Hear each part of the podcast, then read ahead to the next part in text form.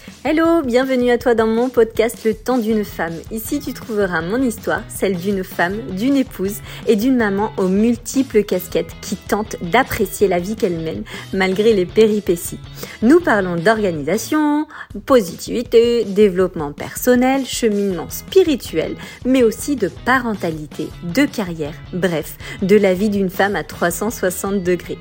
Bienvenue à toi et si ce n'est pas encore fait, n'hésite pas à t'abonner pour ne rien louper Installe-toi confortablement, mets tes écouteurs, nous allons passer un petit moment ensemble. Vous avez pu écouter précédemment la préface de mon histoire. Nous voilà aujourd'hui à l'épisode 1, saison 1, qui parle de mon adolescence. Pour commencer ma série Le temps d'une femme, j'ai voulu vous confier qui est ce personnage Chick Mum, comment vous l'avez connu sur les réseaux, euh, mais aussi quel est son parcours, afin de mieux comprendre mes choix et mes réactions.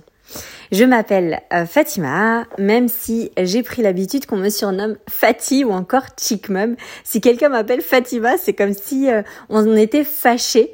Je donne des surnoms qu'à mes proches. Donc si l'un d'eux a le malheur de m'appeler Fatima et non Fatih, je vais me demander s'il est contrarié. oui, je dois préciser, je suis une grande sensible pour celles qui ne me connaissent pas encore j'ai toujours ressenti comme un sixième sens.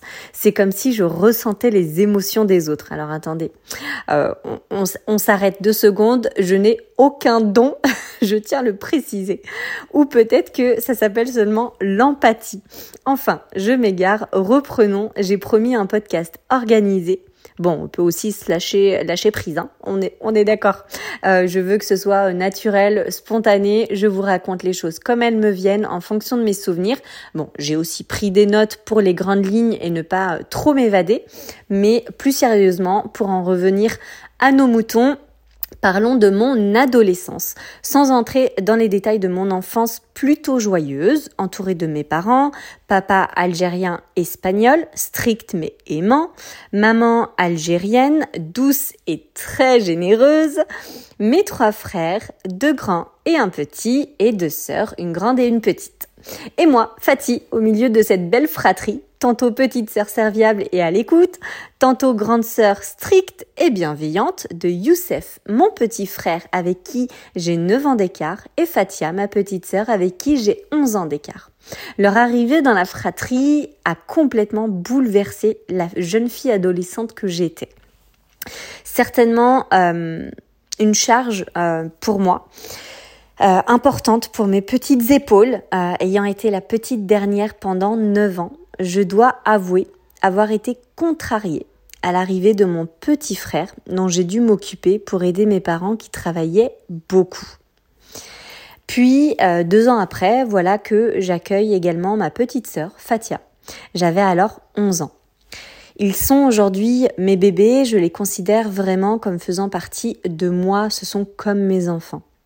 Un lien très spécial s'est créé entre nous, même si plus jeune, euh, quelques claques se perdaient en route. Pardon Youssef, je te fais mes excuses en public. Attention, la violence est bien évidemment interdite. Je tenais quand même à le rappeler. Mes économies servaient à lui acheter des burgers, comme il aimait bien les appeler.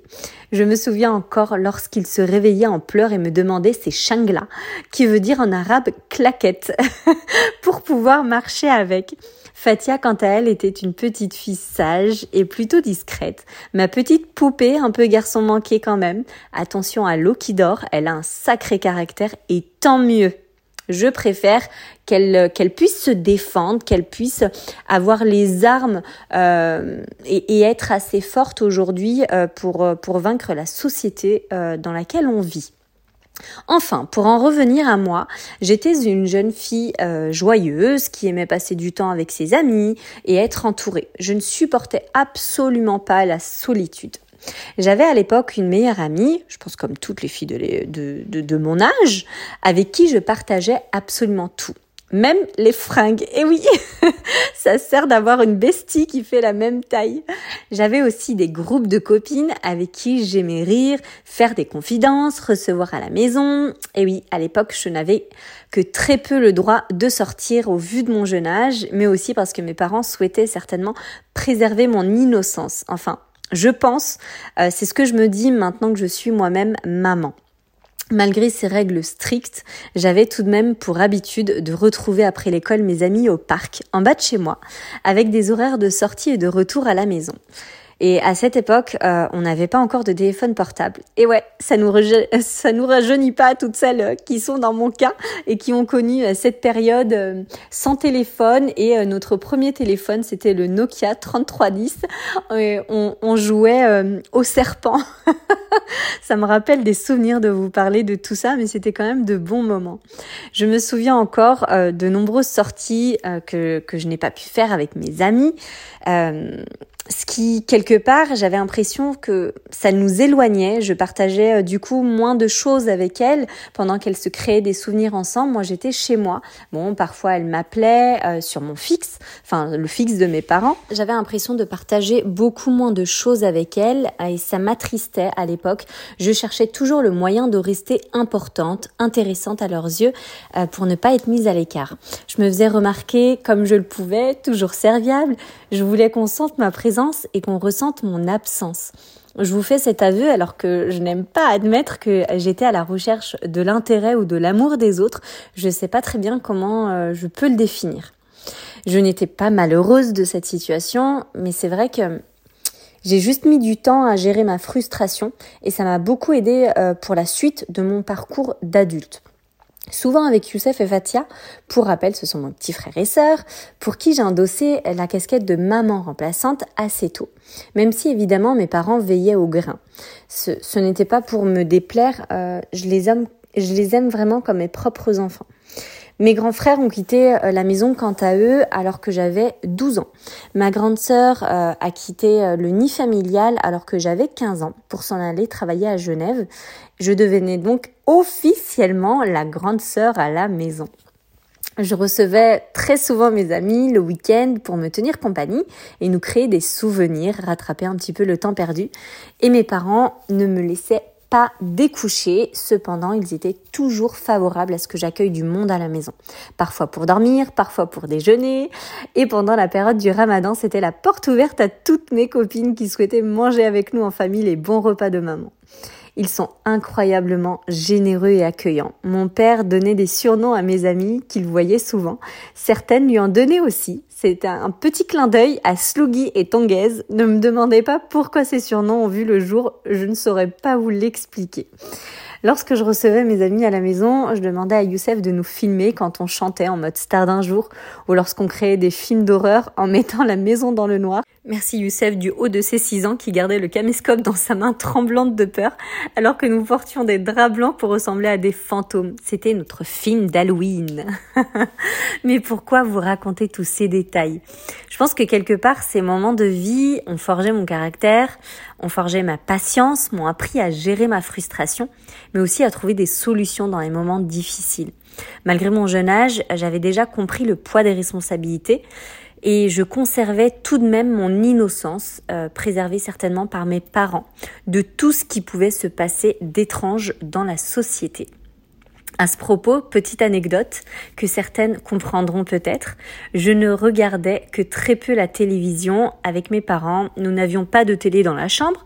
Je ne regardais que les informations avec mon père et on adorait débattre sur l'actualité. On avait de longues conversations à ce sujet, mais je ne regardais jamais de film avec mes parents, de peur de tomber sur une scène d'amour qui me mettrait mal à l'aise.